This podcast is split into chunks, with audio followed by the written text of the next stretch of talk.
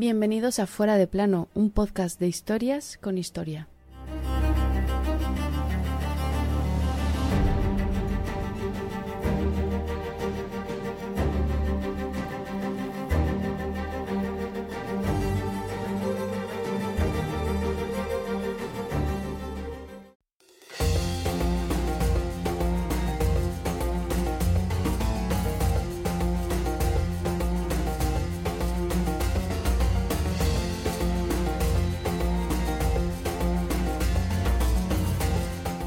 Sus enemigos, los siglos y la historia quisieron borrarla de la memoria, pero no solo no lo logran, sino que consiguieron justo lo contrario, ser la reina de Egipto más conocida de la historia.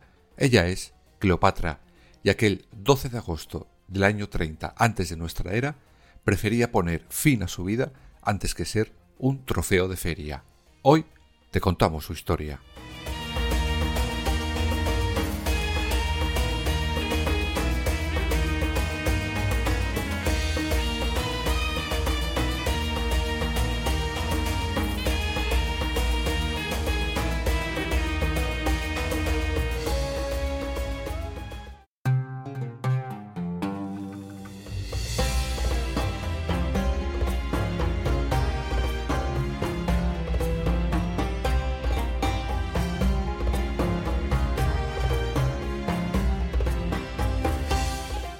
Nuestra protagonista de hoy nació en el año 69 antes de nuestra era. Su nombre significa gloria de su padre, y este no era otro que el faraón Ptolomeo XII.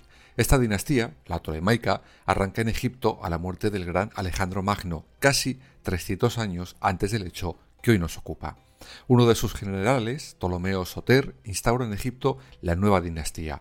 Cuando apenas tenía 18 años, su padre pasará mejor vida y ella se queda como la heredera y reina de Egipto. Pero, oh sorpresa, no podía gobernar sola, necesitaba, efectivamente, un esposo mantecoso a su lado, y se lo encontraron rápidamente, su hermano, Ptolomeo XIII.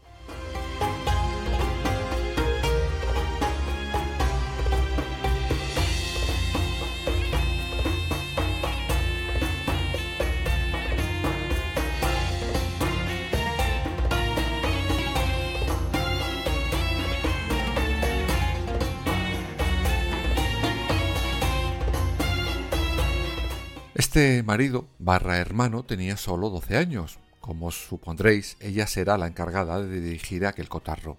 Aptitudes la sobraban, la verdad.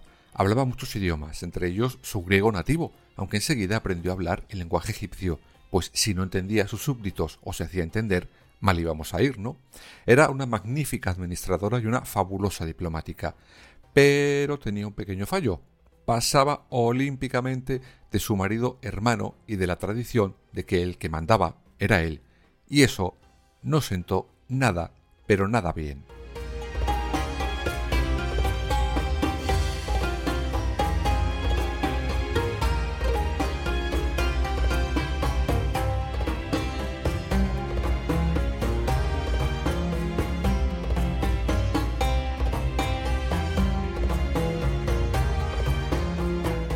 Por eso, en el año 48, algunos de sus consejeros la logran derrocar y ponen como títere, digo como rey, en solitario a Ptolomeo XIII.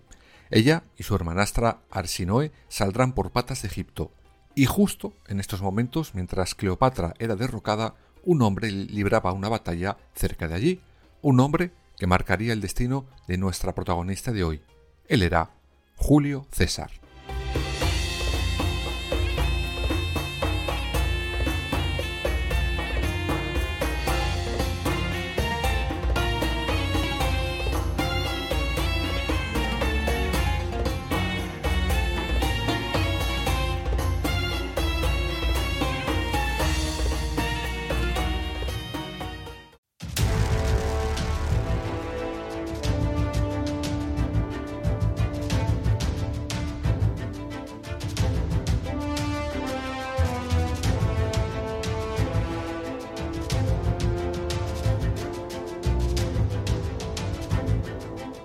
Julio César estaba derrotando a Pompeyo el Grande. Este, que había sido el guardián de estado de los hijos de Ptolomeo XII, decide huir a Egipto, pues piensa que le socorrerían frente a Julio César. ¿Cómo se equivocó? Cuando llega a la costa de Alejandría es asesinado ante la atenta mirada de Ptolomeo XIII. Dicen que cuando Julio César llega a Alejandría en busca de Pompeyo, se entera del asesinato y entra en cólera, tanto que declara la ley marcial. Esto hace que Ptolomeo XIII y los suyos salgan corriendo de Egipto por miedo a la reacción de Julio César. Pero de nada le sirvió, pues les mandará buscar, encontrar y devolver a Alejandría.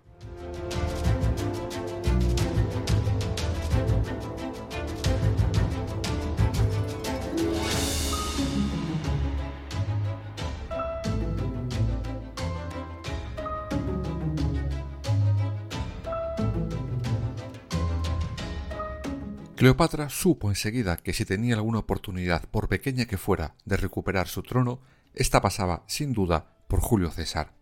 Organiza una cita con él, y lo hacen, se conocen, y dicen que inmediatamente ambos cayeron rendidos el uno al otro. Pero no todo iba a ser ni tan fácil ni tan feliz. No, ni mucho menos. Ptolomeo XIII entra en cólera y les declara la guerra. Nace una guerra civil entre sus partidarios y los de la nueva pareja, y en este momento entra en escena otra mujer, Arsinoe, la hermanastra de Cleopatra, quien aprovechando que el Pisuerga pasa por Valladolid, hace que la nombren reina a ella. Ole, de que sí, hija, con dos bemoles.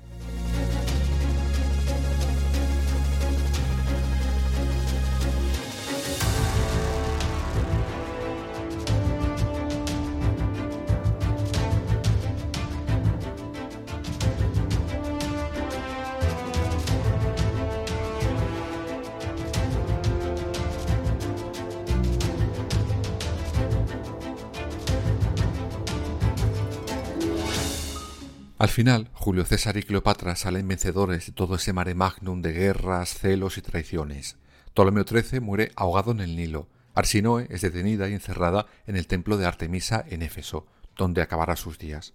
Bueno, anticipadamente, pues años después, y por deseo de Cleopatra, será asesinada.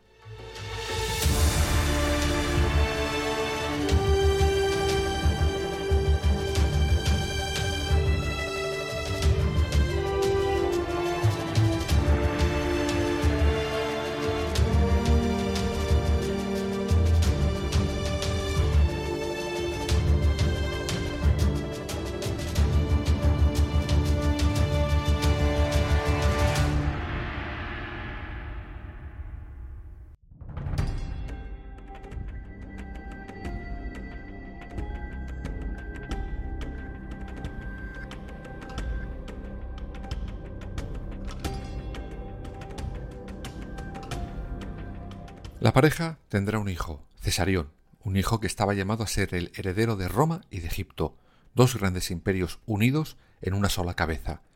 Pero había un problema.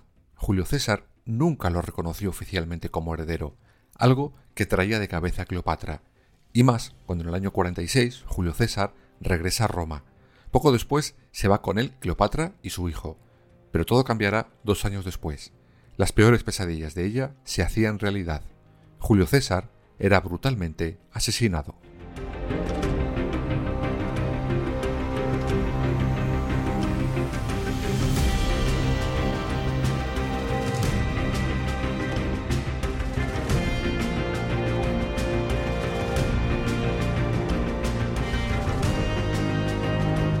Ya contamos este hecho en su capítulo propio de Fuera de Plano. El detalle que nos guardamos era que en ese momento Cleopatra estaba allí, y cuando la cuenta en lo que ha ocurrido sabe que los siguientes podrían ser ella y sobre todo su hijo Cesarión. Por eso deciden huir rápidamente hacia Egipto. Y en este momento entrarán en la vida de Cleopatra otros dos hombres. Ambos serán los responsables del final de Cleopatra. Uno, Octavio. El otro, Marco Antonio.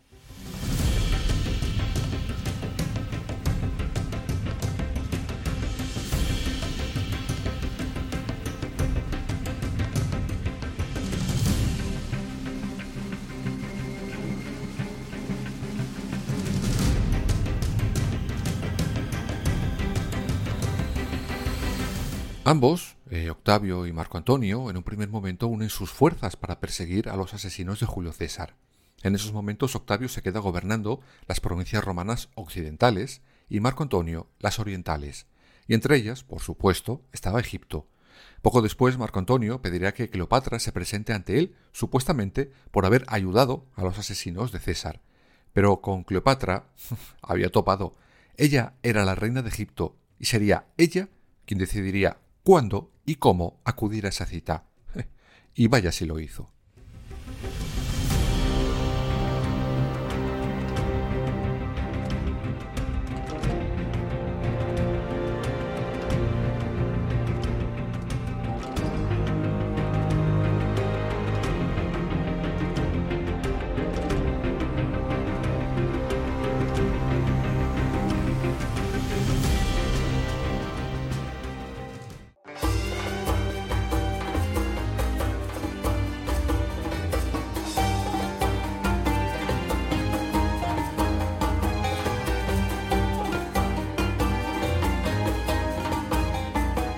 El caso es que retrasó su llegada lo que quiso y más, mucho más su encuentro con Marco Antonio, y llegó a la costa en un barco tan lujoso que tiraba de espaldas, vestida como la diosa Afrodita.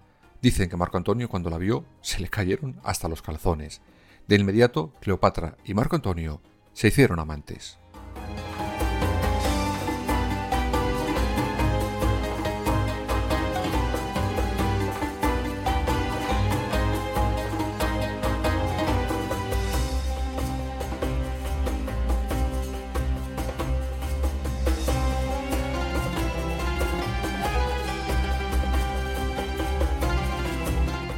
Juntos tendrían tres hijos, y él la consideró siempre su esposa, aunque se casó con Octavia, la hermana de Octavio, el líder de Roma. Aunque en un principio eran amigos, la relación entre Octavio y Marco Antonio se deterioraba por momentos, sobre todo por la actitud de este último sobre Cleopatra. Uno de los puntos de inflexión fue cuando Marco Antonio se divorcia y repudia a su esposa, hermana de Octavio, y se casa oficialmente con Cleopatra.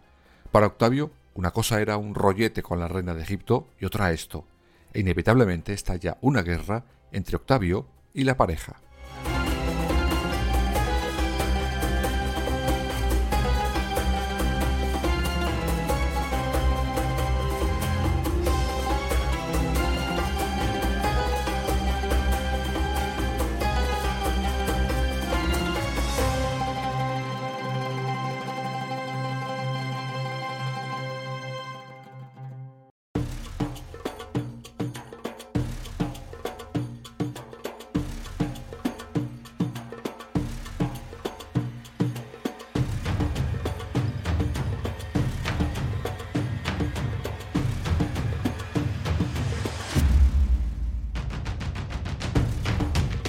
Una guerra que tendrá su punto casi final y donde arranca el verdadero final de Cleopatra en la gran derrota que esto sufre frente a Roma en la batalla de Accio.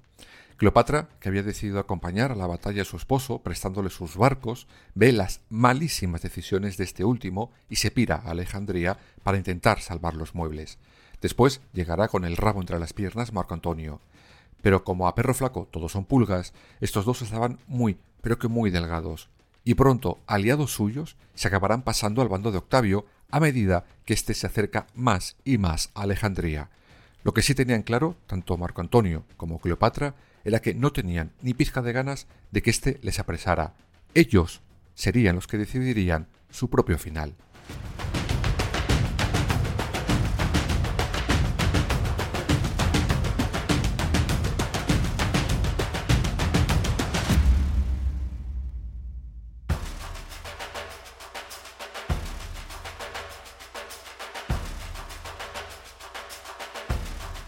Cleopatra, pensando en sus hijos, intenta llegar a un acuerdo con Octavio para que les perdone la vida a ella, a Marco Antonio y a los hijos, y todos saldrían corriendo de Egipto para nunca volver.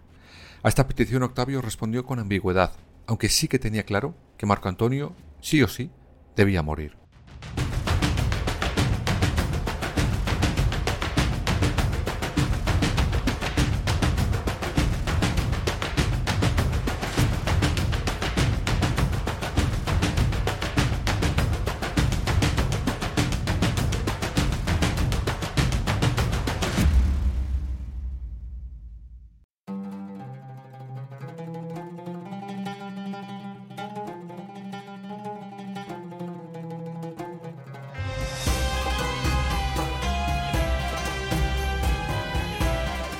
Estamos ya en el verano del año 30 antes de nuestra era. Octavio acercado a Alejandría y por tanto a la pareja. Cleopatra, junto con sus confidentes más cercanas, se atrinchera en palacio. Marco Antonio decide presentar batalla, pero a pesar de su valor y fiereza, poco pudo hacer frente al ejército de Octavio. Además, a medida que iban perdiendo, sus propios soldados cambiaban de bando. ¡Qué listos ellos! En ese momento corre como la pólvora un rumor que dejará helado a Marco Antonio. Cleopatra se ha suicidado. Esto hunde a Marco Antonio y junto a un esclavo suyo se quita a él la vida.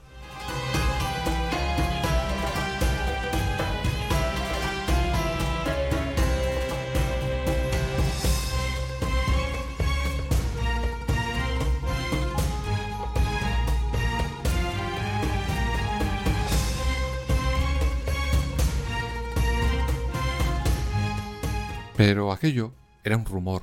Cleopatra estaba viva, encerrada en el palacio, pero viva. Estaba trincherada, lista para prender fuego a todos sus tesoros y suicidarse. No iba a dejar que la cogieran con vida. Octavio, que ya estaba en Alejandría, lo sabía, y envía un emisario para que hable con la reina de Egipto. Pero nada consiguió, pues lo que quería Cleopatra, salvar a sus hijos, incluido Cesarión, Octavio no estaba por la labor de dárselo.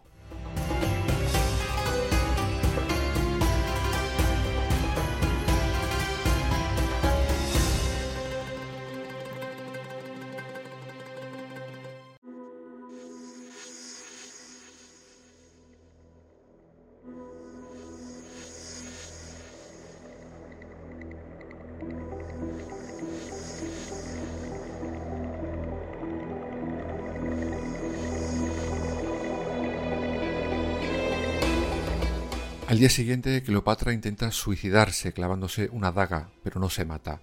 La encierran en otro palacio bajo la atenta mirada de Octavio. Allí deja de comer por la tristeza de su suerte y la muerte de su amado. Pero Octavio le amenaza con que si no se alimenta, asesinará a sus hijos sí o sí. Octavio y Cleopatra sabían lo que iba a pasar. Ella sería apresada y enviada a Roma como un trofeo de guerra, y o bien la encerrarían de por vida o la asesinarían, y su destino lo quería marcar ella, y Octavio sabía que Cleopatra quería hacerlo. El juego de tronos estaba servido.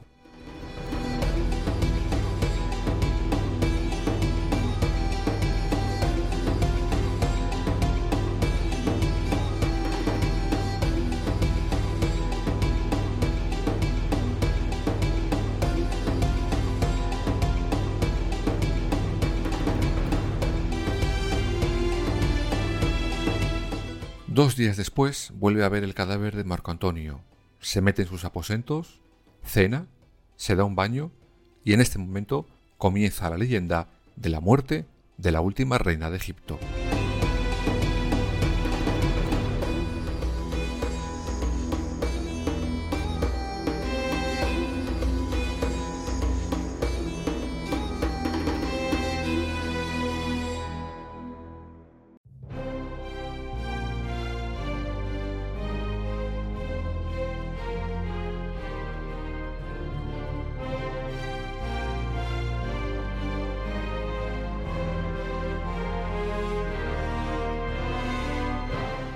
Y es leyenda porque nadie sabe a ciencia cierta lo que ocurrió allí dentro.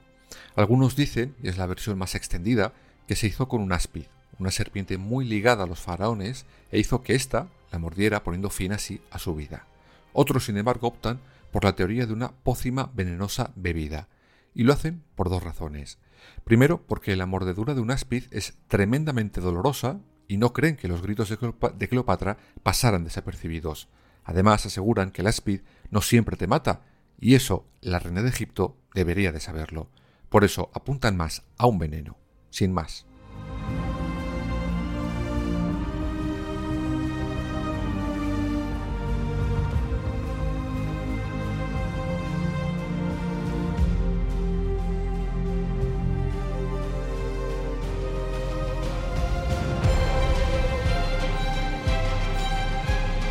El caso es que Cleopatra antes de morir dejó una carta a Octavio pidiéndole que quería ser enterrada junto a su amado Marco Antonio. Pero no sabemos si éste lo cumplió o no, pues a día de hoy el destino final de Cleopatra sigue siendo un misterio. Nunca se ha encontrado la tumba de la última reina de Egipto. Aunque, y esto es solo mi opinión, dudo mucho que al menos Octavio les enterrara juntos. A ver, al final, Cleopatra le ganó la partida al emperador romano.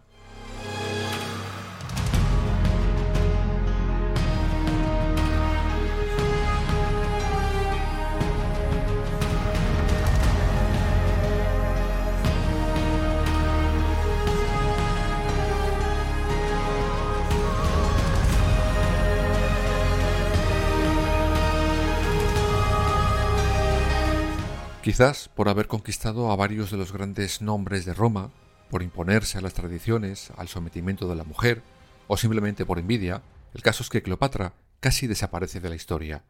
Pero no solo no lo hizo, sino que toda su vida y muerte se convirtió en leyenda. Y es que la última reina de Egipto decidió su destino, desde el principio hasta el final.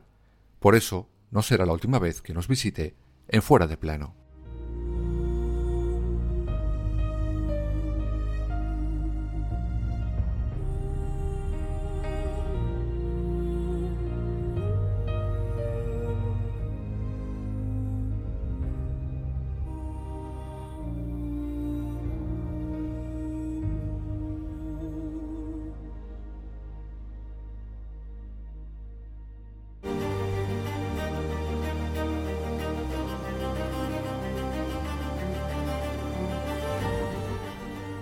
Fuera de plano. Suscríbete en las principales plataformas y síguenos en nuestras redes sociales, Instagram, Twitter y Facebook.